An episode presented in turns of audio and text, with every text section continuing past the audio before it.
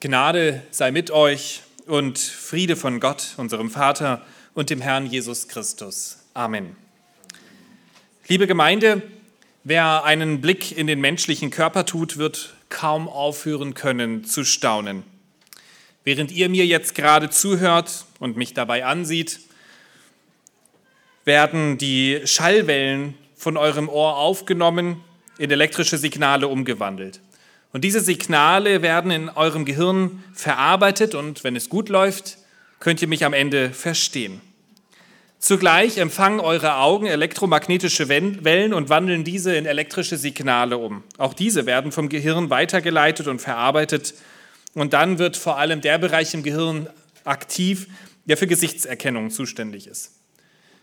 Die auditiven und visuellen Signale, die ihr jetzt gerade empfangt von hier vorne, treffen dann auch noch zu einem unterschiedlichen Zeitpunkt in eurem Gehirn ein und werden dort auf eine bis heute noch nicht verstandene Weise zu einem einheitlichen Erleben zusammengefügt. Ihr seht nicht zuerst und hört dann oder andersherum, sondern ihr empfindet es als gleichzeitig, obwohl es nicht so ist. Unser Gehirn ist das faszinierendste, großartigste und komplexeste System des gesamten Universums. Aber was passiert, wenn dieses Gehirn nicht mehr arbeitet? Stirbst du dann auch? Wer schon einmal eine Leiche gesehen hat, weiß, wie befremdlich es sein kann. Man sieht die Hülle eines Menschen an, nicht mehr den Menschen selbst. Da ist niemand mehr zu Hause. Oder wie der Volksmund es sagt, das Auge ist gebrochen. Man sieht nicht mehr in lebende Augen hinein, man sieht nur noch die Hülle. Und die entscheidende Frage ist, ist die Person, die da mal drinne war in dieser Hülle, ist die mitgestorben oder lebt sie? Auf diese spannende und absolut existenzielle Frage gibt es extrem viele verschiedene Antworten. Und interessanterweise werden häufig Naturwissenschaftler gefragt, ob es ein Weiterleben nach dem Tod gibt, als ob sie eine besonders gute Adresse für diese Art der Fragen sind. Zum Beispiel wurde der berühmte Astrophysiker Stephen Hawking dazu befragt. Er wurde 76 Jahre alt, starb vor ein paar Jahren. Er hatte bahnbrechende Erkenntnisse im Bereich der theoretischen Physik gemacht und litt zugleich an einer schweren neurologischen Erkrankung an ALS, konnte deshalb schon sehr früh nicht mehr sprechen und ist berühmt geworden mit seiner Computerstimme, über die er kommuniziert hat. Nach seinem Tod wurde ein Video veröffentlicht, das er kurz vor seinem Tod aufgenommen hatte. Hawking hatte explizit darum gebeten, dass dieses Video posthum veröffentlicht wird. Es sollte sein Vermächtnis sein. Der große Stephen Hawking meldet sich sozusagen noch einmal, ein letztes Mal, um uns eine wichtige Botschaft auf den Weg zu bringen. Und die Frage ist, was sagt ein Mann, der naturwissenschaftlich sehr erfolgreich war, der aber gleichzeitig auch wusste, was es bedeutet zu leiden und mit Krankheit konfrontiert zu sein. Was gibt er uns mit? Seine Antwort auf die großen Fragen lautet folgendermaßen, nachzuhören bei YouTube. Es war eine glorreiche Zeit, in der ich leben durfte, also vergesst nicht hoch zu den Sternen zu blicken und nicht auf eure Füße. Versucht zu verstehen, was ihr seht und fragt euch, warum das Universum existiert. Seid neugierig und Egal wie schwierig das Leben zu sein scheint, es gibt immer etwas, was du tun kannst, worin du Erfolg haben kannst. Es ist wichtig, dass du nicht einfach aufgibst. Danke fürs Zuhören. Ist das alles? Neugierig sein, nicht aufgeben. Wenn mit dem Tod alles aus ist, so wie Hawking es geglaubt hat, lohnt sich der ganze Einsatz dann überhaupt? Hauptsache, man war neugierig. Der deutsche Dichter Heinrich Heine resümiert am Ende seines Lebens mit sehr viel mehr Zynismus. O Grab, du bist das Paradies für Pöbel, scheue, zarte Ohren. Der Tod ist gut, doch besser wär's, die Mutter hätte uns nie geboren. Heine formuliert also radikal, neugierig zu sein, im Hier und Jetzt zu leben, Erfolg zu haben, bringt nach dem Tod ja sowieso nichts. Also warum dann überhaupt erst leben? Sind das die einzigen Alternativen? Ein wenig Erfolg im Hier zu suchen oder gar nicht erst leben zu wollen? Wenn dieses Leben alles ist, wie die Naturwissenschaftler sagen, warum sehnen wir uns im tiefsten unseres Herzens nach mehr als nur nach diesem Leben?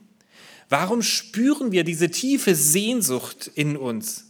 Ja, vielleicht gerade in den Momenten, wo wir etwas besonders Schönes erleben, also da, wo vermeintlich viel Erfüllung da ist.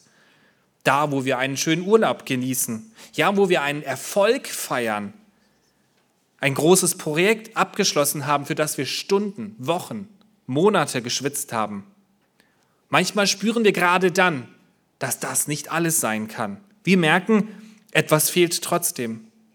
Warum kann sich der Mensch nicht zufrieden geben, indem er für das Hier und Jetzt oder auch für mittelfristige Projekte und Erfolge lebt?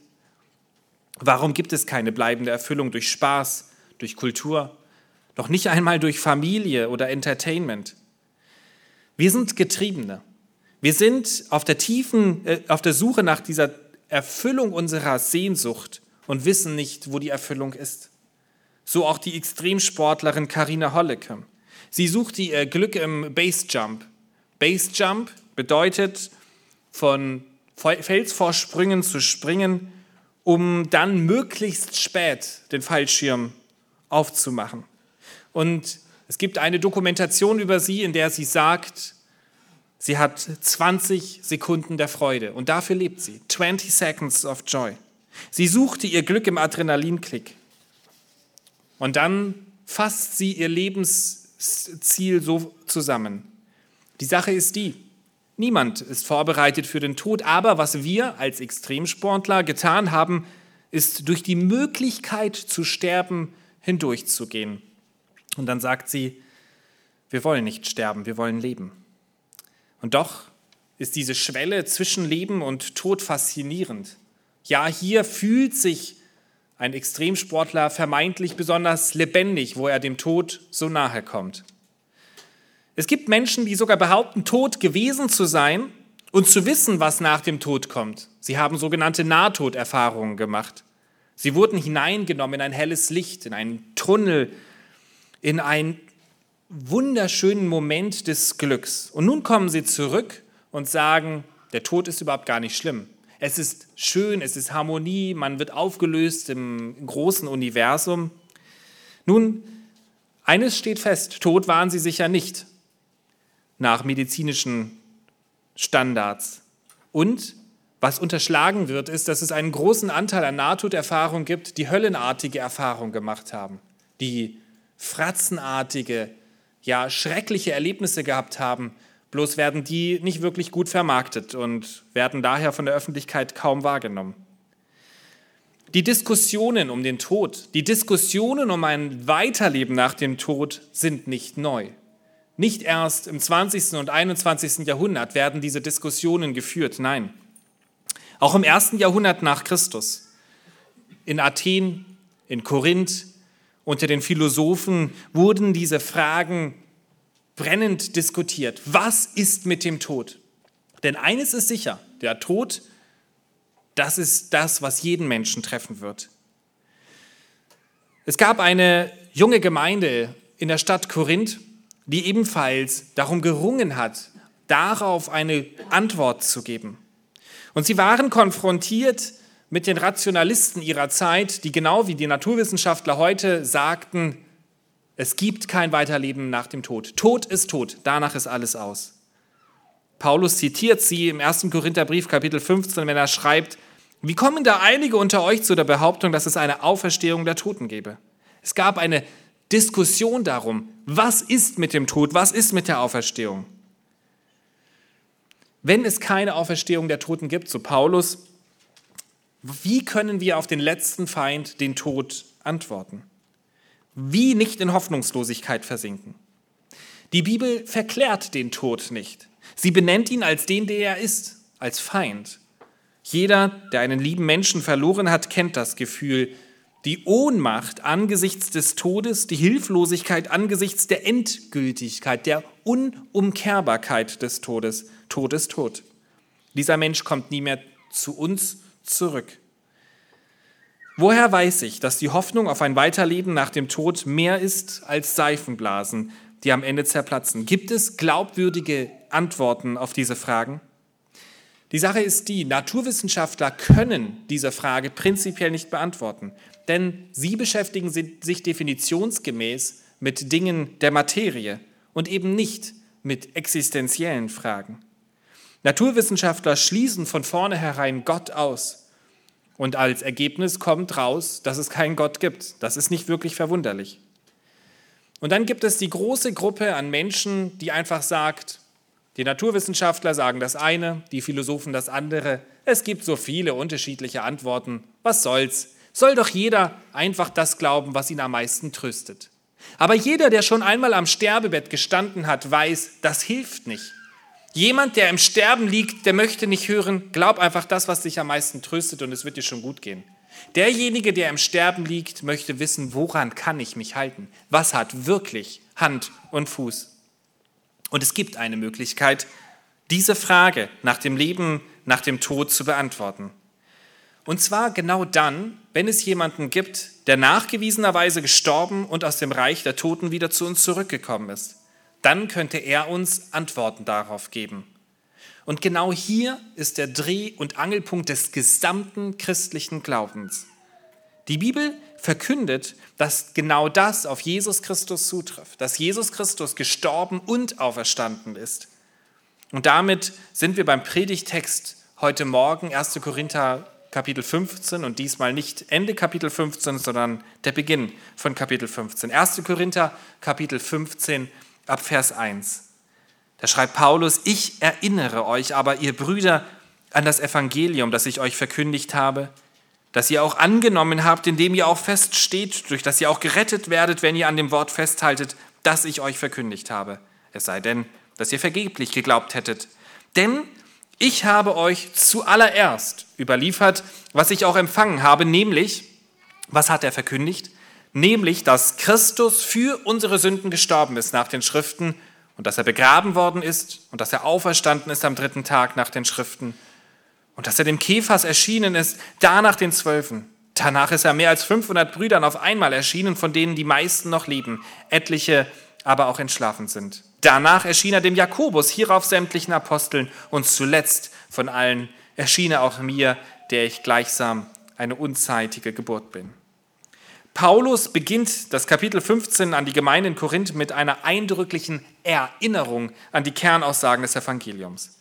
Er erinnert sie daran, was die Korinther schon sehr häufig gehört haben und macht deutlich, dadurch, dass ich es jetzt nochmal sage, möchte ich euch deutlich machen, es ist extrem wichtig. Ich erinnere euch. Er hat ihnen, er, er erinnert sie an das Evangelium, er erinnert sie an Jesus Christus, der gestorben und auferstanden ist. Und die Korinther haben auf die Verkündigung des Evangeliums reagiert. Sie haben auf die Sprengkraft der Wahrheit der Person Jesu Christi reagiert, indem sie geglaubt haben. Und damit lautet der, die Predigt heute Morgen, der Titel der Predigt, Überwunden vom Auferstandenen. Überwunden vom Auferstandenen. Sie haben das Evangelium angenommen. Sie stehen fest, wie Paulus schreibt. Und sie werden durch das Evangelium gerettet.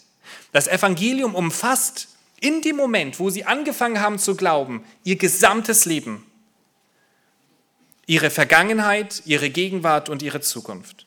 Das Evangelium, die Person Jesus Christus, ist der Dreh- und Angelpunkt ihres Lebens. Durch den Auferstandenen hat sich alles in ihrem Leben neu sortiert und geordnet. Dabei stehen die Inhalte des Evangeliums nicht zur Debatte. Sie werden nicht jeden Tag neu in einem Debattierclub zum Besten gegeben, sondern Paulus macht deutlich, die Inhalte des Evangeliums stehen fest. Es gibt einen Glauben, der kein christlicher Glaube ist. Und das ist der Glaube, der behauptet, es gebe keine Auferstehung der Toten. Wer das behauptet, kann kein Christ sein. Der kann nicht Christ im Sinne des Neuen Testamentes sein. Warum? Warum hängt alles im christlichen Glauben an der Auferstehung?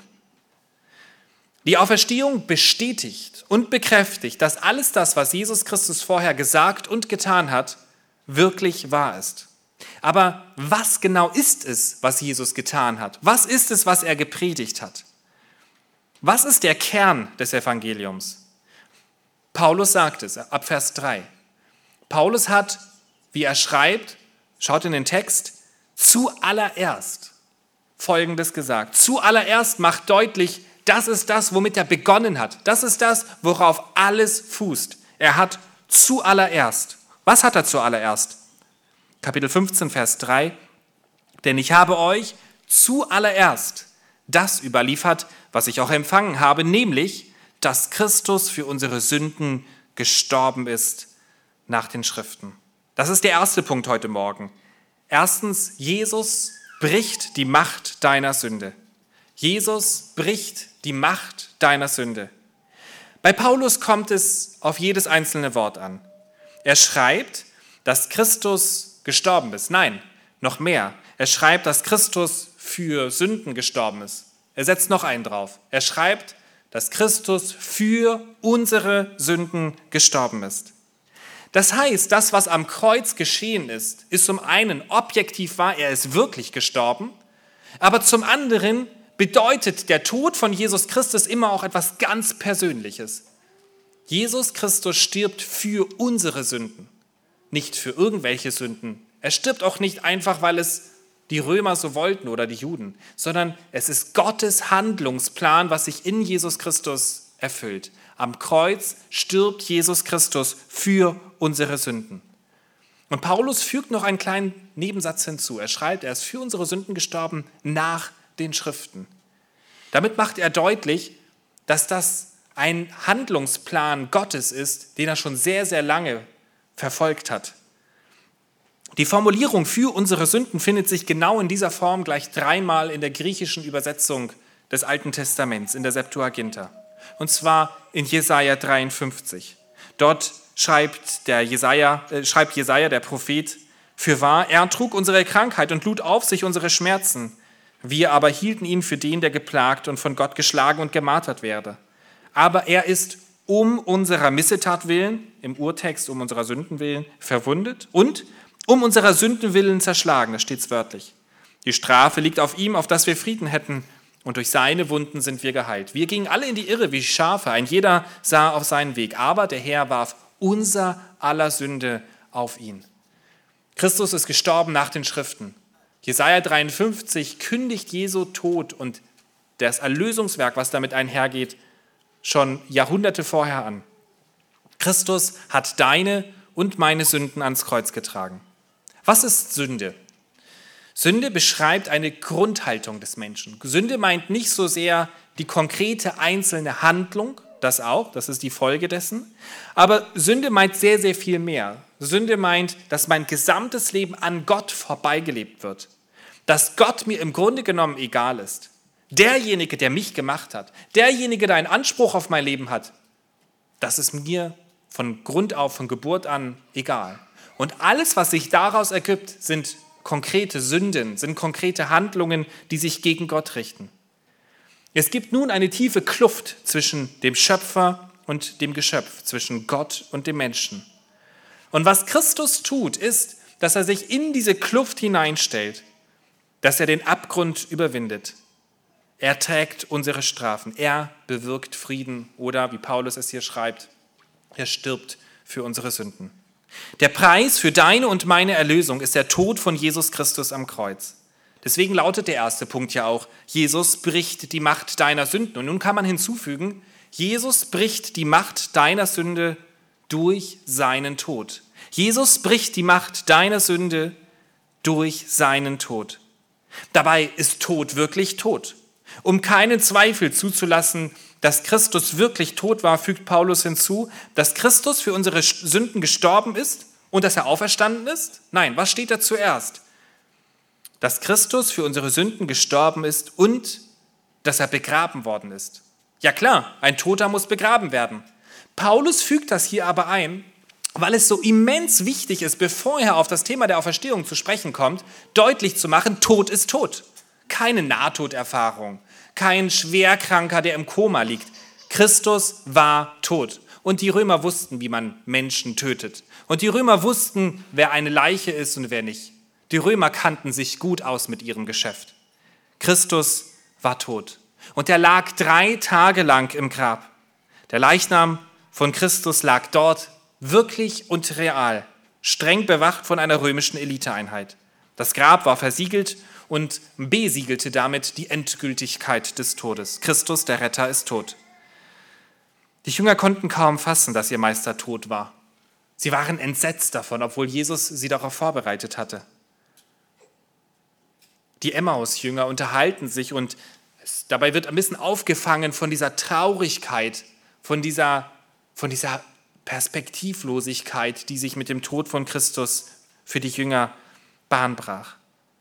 Da heißt es in Lukas 24 ab Vers 19, dass von Christus, dem Nazarener, der ein Prophet war, Vergangenheit, mächtig im Werk und Wort vor Gott und dem ganzen Volk, und wie ihn die hohen Priester und unsere Obersten zum Todesurteil überlieferten und kreuzigten. Und jetzt kommt diese Hoffnungslosigkeit der Jünger zum Ausdruck. Wir aber hofften, dass er der sei, der Israel erlösen solle. Doch auch bei alledem ist heute der dritte Tag, seitdem dies geschehen ist. Die Trauer, die Enttäuschung sitzt tief. Hatte Jesus nicht gesagt, dass er Macht über Leben und Tod hat? Hat er nicht gesagt, er kommt, um ein helles Licht in die Dunkelheit zu bringen? Wenn Christus im Grab geblieben wäre, dann hätten wir wahrscheinlich nie etwas von diesem Jesus im ersten Jahrhundert nach Christus erfahren. Er wäre eine unbedeutende Person am Rande des römischen Reiches geblieben. Wenn Christus nur gestorben wäre, dann stünden wir auf verlorenem Posten. Dann würde es das gesamte Leben von Christus durchstreichen. Alle seine Aussagen. Er wäre noch nicht einmal ein großer Morallehrer, denn ein Morallehrer, der große Versprechungen macht, die er nicht einhält, ist kein Morallehrer. Was hat er alles versprochen? Ich bin der Weg, die Wahrheit und das Leben, hat er gesagt. Ich bin der einzige Weg zu Gott. Ja, er hat sogar gesagt, ich bin die Auferstehung und das Leben. Wir müssen uns klar machen, an der Auferstehung, und das ist Paulus so wichtig in diesem Kapitel, Kapitel 15, an der Auferstehung hängt alles. Und deswegen triumphiert Paulus, wenn er nun weiterschreiben darf. Er schreibt weiter als einer, der selber überwunden wurde von der Sprengkraft der Auferstehungsbotschaft. Ab Vers 3 noch einmal. Ich erinnere euch aber, daran, was ich euch verkündigt habe, und dann Vers 3, denn ich habe euch zuallererst das überliefert, was ich auch empfangen habe, nämlich, dass Christus für unsere Sünden gestorben ist, nach den Schriften, und dass er begraben worden ist, und, und nun kommt es, und dass er auferstanden ist am dritten Tage nach den Schriften und nun gibt es kein Halten mehr für Paulus und dass er dem Käfers erschienen ist und danach den Zwölfen, danach ist er mehr als 500 Brüdern auf einmal erschienen, von denen die meisten noch leben, etliche aber auch entschlafen sind. Danach erschien er dem Jakobus, hierauf sämtlichen Aposteln, zuletzt aber von allen erschien er auch mir, der ich gleichsam eine unzeitige Geburt bin. Nun kennt es kein Halten mehr. Paulus schreibt und schreibt und schreibt und freut sich, dass die Auferstehungsbotschaft echt ist und dass er selber einer dieser Zeugen sein darf. Die Auferstehung von Jesus Christus ist Realität. Jesus Christus ist wirklich am dritten Tage auferstanden. Paulus selbst kennt aus eigener Erfahrung die große Skepsis, mit der man einer solchen Botschaft begegnet. Jeder von uns hat die Erfahrung gemacht, Tod ist tot. Ein Toter kommt nicht wieder zurück. Und genau die gleiche Erfahrung haben die Leute im ersten Jahrhundert auch gemacht. Damals galt genau das Gleiche wie heute. Tod ist tot. Wieso soll bloß pl plötzlich einer von den Toten auferstehen? Es braucht eine gesunde Skepsis, um mit einer solchen Botschaft umzugehen. Und es braucht gute Beweise, um das Gegenteil zu belegen, nämlich, dass einer tatsächlich auferstanden ist. Und Paulus möchte uns hineinnehmen in diese Gewissheit der Auferstehungshoffnung, indem er nun Beweise liefert, indem er nun Indizien liefert, indem er nun deutlich macht, das steht auf festem Boden. Und deswegen lautet der zweite Punkt, Jesus bricht die Macht deines Todes durch seine Auferstehung. Jesus bricht die Macht deines Todes durch seine Auferstehung. Der erste Beweis, den Paulus liefert, finden wir noch in Vers 4. Und dass er auferstanden ist am dritten Tag nach den Schriften. Auch hier wieder der Verweis auf das Alte Testament. Was er wahrscheinlich im Hinterkopf gehabt haben wird, ist Psalm 16, Vers 10, wo es heißt, Denn du wirst meine Seele nicht dem Tod lassen und nicht zugeben, dass dein Heiliger verwese. Es wird später dann auch von den Aposteln in der Apostelgeschichte zitiert als Beweis, als Schriftbeweis dafür, dass bereits das Alte Testament die Auferstehung vorhergesagt hat. Der Heilige wird nicht verwesen. In drei Tagen kommt es nicht zu einer Verwesung. Daher hier bereits diese Andeutung auf die Auferstehung. Und Hiob selbst jubelt über seinen Erlöser, weil er lebt. Das leere Grab können noch nicht einmal die Feinde von Jesus leugnen. Sie erfinden eine Erklärung, eine Lüge, die aber sehr viel mehr über sie selbst offenbart, als über das, was sie eigentlich vertuschen wollen. Und zwar geben sie der römischen Eliteeinheit Folgendes auf. Sie sollen sagen, seine Jünger kamen des Nachts und stahlen ihn, während wir schliefen. In der Tat ist das Grab leer, aber nicht, weil traurige, niedergeschlagene Jünger eine römische Eliteeinheit überwinden, die das Grab von Jesus bewacht. Nein, das Grab ist leer, weil Christus wirklich und wahrhaftig auferstanden ist. Aber mit der Erklärung, die sie ihnen an die Hand geben, machen sie indirekt deutlich, ja, das Grab ist leer. Weil wenn das Grab voll wäre, wäre die Erklärung sehr viel einfacher. Öffnet den Grabstein, lasst alle Menschen hineinschauen, da liegt ein Leichnam. Die Botschaft hat Sprengkraft. Sie überwältigt und sie will gute Beweise haben. Und deswegen fügt Paulus nun noch eine lange Zeugenliste hinzu, die Jesus Christus gesehen haben. Nein, Paulus sagt es genau andersherum, denen Christus erschienen ist. Christus hat sich entschieden, nachdem er auferstanden ist, bis zu seiner Himmelfahrt bestimmten Menschen zu begegnen. Warum werden die allerersten Zeugen der Auferstehung nicht genannt, nämlich die Frauen?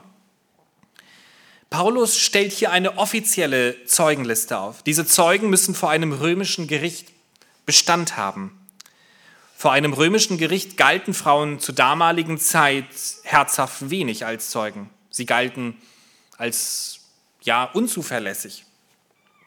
Und deswegen ignoriert Paulus die Frauen hier nicht. Nein, an vielen anderen Stellen hebt er den unschätzbaren Wert von Frauen hervor. Und die gesamten Evangelien berichten ja, weil Frauen wirklich die ersten Zeugen waren von ihnen. Aber Paulus möchte mit seiner offiziellen Aufstellung deutlich machen, das ist eine Zeugenliste, die Bestand hat, auch vor der Welt nach draußen.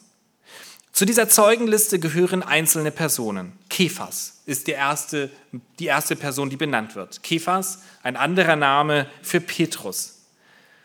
Seit dem Augenblick, wo Christus ihm als dem Auferstandenen begegnet ist, folgte er seinem Herrn bis in den Tod. Ihm war die Wahrheit über den Auferstandenen wichtiger als sein eigenes Leben. Als Märtyrer starb er an einem Kreuz und auf eigenen Wunsch hin an einem umgedrehten Kreuz nach der Überlieferung der Urkirche. Man stirbt nur für solche Überzeugungen, von denen man selbst zutiefst überzeugt ist. Wenn Petrus die Lüge, Christus ist auferstanden, in die Welt gesetzt hätte, hätte er spätestens vor dem Schafott gesagt, okay Leute, tut mir leid, das war alles nur eine Lüge. Aber er starb für die Botschaft des Auferstandenen, weil diese Botschaft wahr ist. Jakobus wird benannt als einzelner, als einzelner Zeuge der Auferstehung. Jakobus, hier wahrscheinlich gemeint der Bruder von Jesus. Er war lange Zeit, wie die Evangelien berichten, ein Gegner von Jesus. Zeitweise war er davon überzeugt, dass er eigentlich eingeliefert gehört, würden wir heute sagen. Damals hieß es, er sei von Sinnen oder irre. Wie konnte der eigene Bruder Gottes Sohn sein? Doch auch ihm begegnete Jesus Christus als den Auferstandenen und das führte zu einer 180-Grad-Wende bei Jakobus. Seitdem gehörte Jakobus zu den treuen Jesus-Bekennern und leitete die Jerusalemer Gemeinde und war eine Säule der Urgemeinde.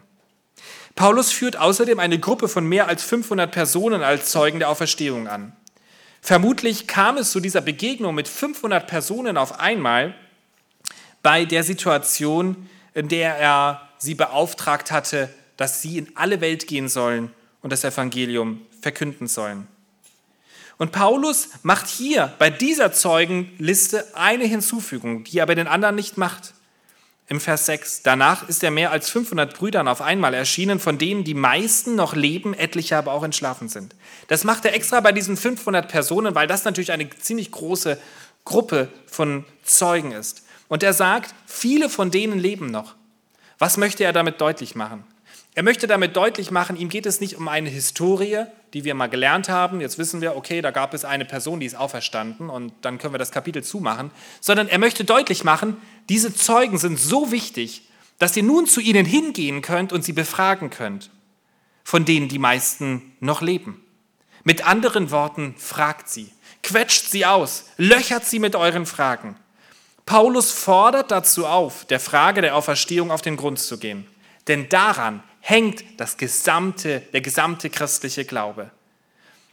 Viele Skeptiker sind der Aufforderung von Paulus gefolgt und haben die Geschehnisse um Ostern genau unter die Lupe genommen. Da ist zum Beispiel der Jurist Frank Morrison. Er wuchs in einem humanistischen Umfeld auf und war der tiefen Überzeugung, dass die Berichte über die Auferstehung Jesu nicht mehr waren als ein Märchen. Aus diesem Grund beschloss er, einen Bericht über die letzten tragischen Tage von Jesus zu schreiben. In diesem Bericht sollte all das Wunderhafte rausgestrichen werden, sodass nur noch die echte Historie sozusagen übrig blieb. So begann er seine Recherche. Doch als er dahin kam, die Tatsachen sorgfältig zu untersuchen, die sich mit der Auferstehung, die mit der Auferstehung in Zusammenhang standen, musste er seine Ansicht komplett ändern. Sein Buch, das er über die letzten Tage Jesu schrieb, bekam einen komplett anderen Titel und lautete nun Wer bewegte den Stein? Und darin legt er nun dar, warum die Auferstehung wirklich stattgefunden hat. Michael Green bringt es folgendermaßen auf den Punkt, wenn er schreibt, der christliche Glaube ist eine historische Religion. Er behauptet, dass Gott das Risiko auf sich genommen hat, sich selbst auf die menschliche Geschichte einzulassen. Und die Tatsachen bieten sich zu einem äußersten Härtetest dar. Sie halten jeder kritischen Untersuchung statt. Und deswegen können wir triumphieren. Jesus bricht die Macht deines Todes durch seine Auferstehung. Beim genauen Studium der Zeugenliste fällt auf, dass einer der genannten Zeugen aus dem Rahmen fällt, dass der nicht da genau hineinpasst. Und das ist Paulus selbst, der die Verse schreibt, ab Vers 8. Zuletzt aber, von allen erschien er auch mir, der ich gleichsam eine unzeitige Geburt bin. Denn ich bin der geringste von den Aposteln, der ich nicht wert bin, ein Apostel zu heißen, weil ich die Gemeinde Gottes verfolgt habe, wie wir in der Textlesung gehört haben. Aber durch Gottes Gnade bin ich, was ich bin. Und seine Gnade, die er an mir erwiesen hat, ist nicht vergeblich gewesen, sondern ich habe mehr gearbeitet als sie alle. Jedoch nicht ich, sondern die Gnade Gottes, die mit mir ist. Ob es nun aber ich sei oder jene, so verkündigen wir und so habt ihr geglaubt. Paulus trägt eine große Bürde. Er hat sich zu Beginn gegen die Gemeinde Gottes gestellt. Er hat die Gemeinde Gottes brutal verfolgt. Er konnte und wollte nicht glauben, dass Christus wirklich derjenige ist, der für unsere Sünden gestorben ist und dass er begraben worden ist und dass er auferstanden ist am dritten Tage. Er weigerte sich. Und er glaubte damit sogar im Recht zu sein. Er glaubte damit einer guten Sache zu dienen. Vielleicht geht es dir ähnlich. Du kannst oder willst nicht von deinen alten Vorstellungen lassen. Du willst dein eigener Herr bleiben. Du willst nichts mit diesem Auferstandenen zu tun haben. Für dich sind die nächsten Verse geschrieben, die wir im dritten und letzten Punkt dieser Predigt zusammenfassen. Überwunden vom Auferstandenen. Erstens, Jesus bricht die Macht deiner Sünde.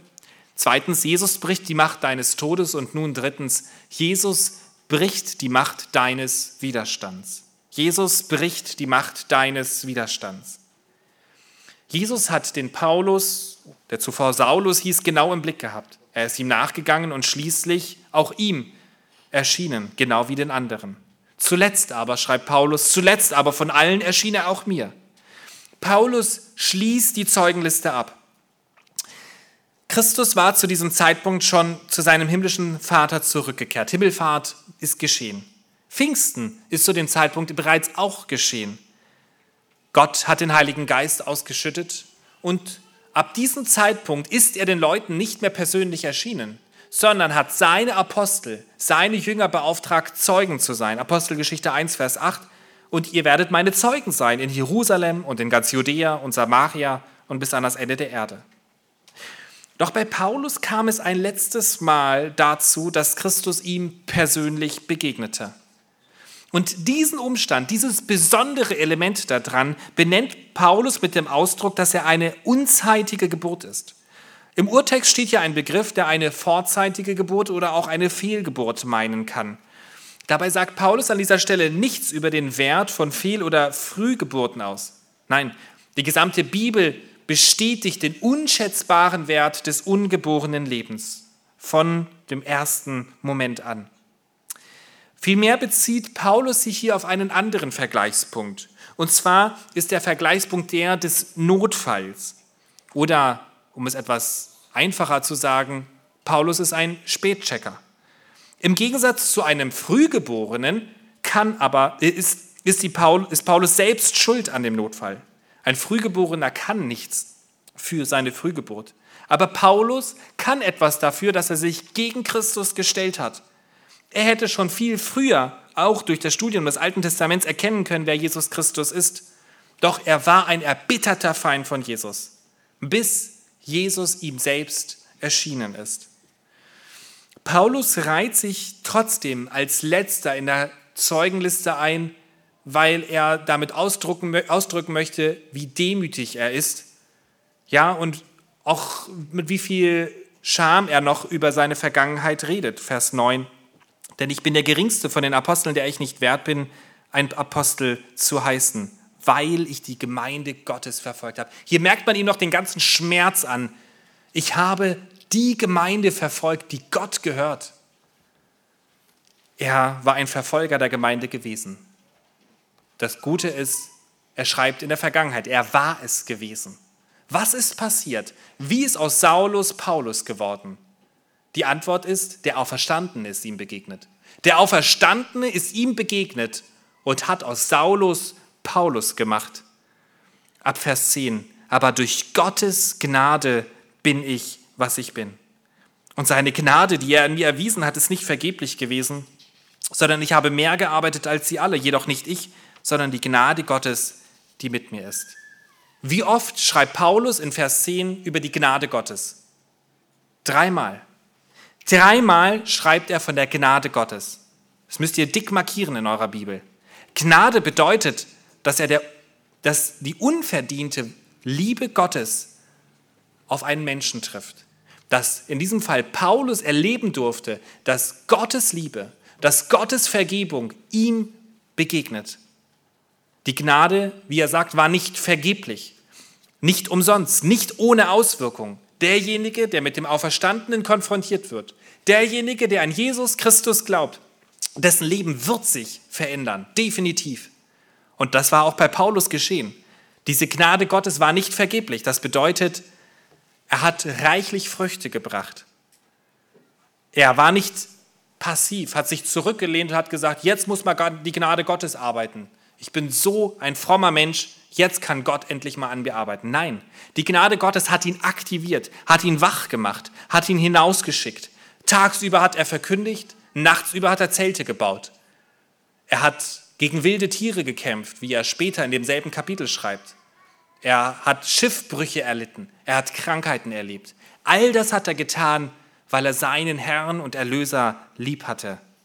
Doch bevor man auf die Idee kommen könnte, dass Paulus jetzt doch ein so toller Apostel gewesen ist, schreibt er ganz schnell hinten dran und man merkt es, wie schnell er das dann doch noch einfügen möchte, sondern ich habe mehr gearbeitet als sie alle, jedoch nicht ich, sondern die Gnade Gottes, die mit mir ist. Gottes Gnade bewirkt alles in dem Leben von Paulus. Sie überwindet seinen Widerstand, sie aktiviert ihn, sie macht ihn wach und am Ende weiß er, dass auch das, was er an Früchten bringt, der Gnade Gottes zu verdanken ist. Er verdankt sein gesamtes Leben seinem Erlöser, der für ihn gestorben und auferstanden ist. Und nun schließt Paulus diese erste Ausführung zur Auferstehung ab, indem er nochmal Bezug auf die Verkündigung von Vers 1 nimmt. In Vers 11 schreibt er, ob es nun aber ich sei oder jene, so verkündigen wir und so habt ihr geglaubt. Damit schließt sich die Klammer. In Vers 1 verwies er darauf, dass er sie an das Wesentliche, an das Zentrale erinnern wollte, was er ihnen bereits mehrfach verkündigt hat. Und in Vers 11 kommt er noch einmal auf diese Verkündigung zu sprechen und sagt, deshalb verkündigen wir, weil es auf festem Boden steht, deshalb verkündigen wir und ihr habt geglaubt, dank der Gnade Gottes. Überwunden vom Auferstandenen. Wir haben gesehen, erstens, dass Jesus die Macht deiner Sünde bricht durch seinen Tod. Ja, dass aber diese Erlösung nicht bei unserem Tod endet, sondern zweitens, dass die Macht deines Todes gebrochen ist durch seine Auferstehung und drittens, Jesus bricht die Macht deines Widerstands durch seine Gnade. Jesus Christus erhebt einen umfassenden Anspruch auf dein Leben. Er hat dich geschaffen, er hat dich ins Leben gerufen, er hat für deine Sünden bezahlt. Welche Antwort gibst du ihm? Die Korinther haben der Verkündigung des Evangeliums geglaubt. Ich will an dieser Stelle abschließend noch einmal auf die Aussage dieser Extremsportlerin Karina Hollekem zurückkommen. Sie sagte, niemand ist vorbereitet zu sterben. Das Gute ist, sie liegt falsch. Wenn du an Jesus Christus glaubst, an denjenigen, der für dich gestorben und auferstanden ist, dann gilt für dich, was Jesus sagt, ich bin die Auferstehung und das Leben. Wer an mich glaubt, wird leben, auch wenn er stirbt. Dann bist du vorbereitet für den Tod. Denn dann ist der Tod kein Schlussstrich, kein Punkt am Ende deines Lebens, sondern ein Komma. Ein Übergang von dieser endlichen in seine ewige, unendliche Welt bei Gott. Als ich mich im Krankenhaus mit einer 90-jährigen Patientin unterhielt, bemerkte sie so, dass es wohl besser wäre, wenn sie nicht mehr am Leben wäre. Sie war sehr schwer krank. Ich fragte sie, glauben Sie an ein Leben nach dem Tod? Ihre Antwort, woher soll ich das wissen? Es gibt so viele verschiedene Meinungen darüber. Sie hatte recht. Es gibt unzählig viele Meinungen darüber, was nach dem Tod kommt. Doch dann fragte ich sie, was wäre, wenn jemand stirbt und anschließend aus dem Tod wieder zu uns zurückkommt? Könnte der uns dann etwas Zuverlässiges darüber sagen? Sie bejahte. Und dann erzählte ich ihr von der Auferstehung von Jesus und schenkte ihr später das Buch Die Tatsache der Auferstehung von Josh McDowell. Der Autor Josh McDowell machte sich als Student auf, um das Christentum zu widerlegen. Er bereiste dafür die Bibliotheken Europas. Er wollte zeigen, dass die Auferstehung von Jesus Christus nicht mehr war als ein Mythos. Doch im Laufe seiner Recherchen musste er feststellen, dass die Beweislage eindeutig ist. Jesus Christus ist wirklich gestorben und auferstanden. Er musste erkennen, dass Jesus Christus die Wahrheit in Person ist. Und diese Wahrheit überwältigte ihn schließlich. Im Folgenden veränderte sich sein gesamtes Leben. Er wusste nun, dass er ewig leben würde und dass das große Auswirkungen auf sein Leben im Hier und Jetzt hat. Nach langen Jahren ohne Kontakt zu seinem Vater kam es schließlich zu einer schrittweisen Annäherung zu ihm. Der Vater, alkoholabhängig, hatte ihn als Kind ziemlich häufig schwer körperlich misshandelt. Josh McDowell sagt, dass er nur Hass für seinen Vater übrig hatte. Doch nun, durch die Begegnung mit dem Auferstandenen, verwandelte sich dieser Hass in Liebe. Als der Vater die Veränderung seines Sohnes und die Bereitschaft zur Vergebung erlebt hatte, begann der Vater fragend zu werden. Josh McDowell beschreibt die entscheidende Situation in seinem Buch Ein Skeptiker kapituliert so. Mein Junge, sagt der Vater, wenn Jesus in meinem Leben tun kann, was ich sehe, dass er in deinem getan hat, dann möchte ich ihn auch kennenlernen. Josh sagt, du brauchst ihn nur zu bitten, dass er in dein Leben kommt. Der Vater, ich mag gar nicht sagen, dass ich nicht einmal weiß, wie man betet, mein Junge. Der Sohn, sag ihm einfach, was in deinem Herzen ist. Und nun betet dieser alte, verbitterte, alkoholabhängige Vater, Gott, wenn du Gott bist und wenn Christus dein Sohn ist und wenn du mir vergeben kannst, was ich meiner Familie angetan habe, und wenn du in, mein Leben, in meinem Leben das tun kannst, was ich gesehen habe, dass du es im Leben meines Sohnes getan hast, dann möchte ich mein Vertrauen auf dich als meinen persönlichen Retter und Herrn setzen. Er weinte. Der Sohn weinte und dann, nachdem der Vater gebetet hatte, kam die allerschönste Geste. Zum allerersten Mal wischte der Vater die Tränen von den Augen seines Sohnes. Die überschäumende, diese unverdiente, grenzenlose Gnade von, von Jesus Christus bricht jeden Widerstand. Sie ist so stark, dass sie den Widerstand eines Paulus brechen konnte. Sie ist so stark, dass sie den Widerstand eines Alkoholikers brechen kann und eines intellektuellen Studenten. Er kann und will auch deinen Widerstand brechen.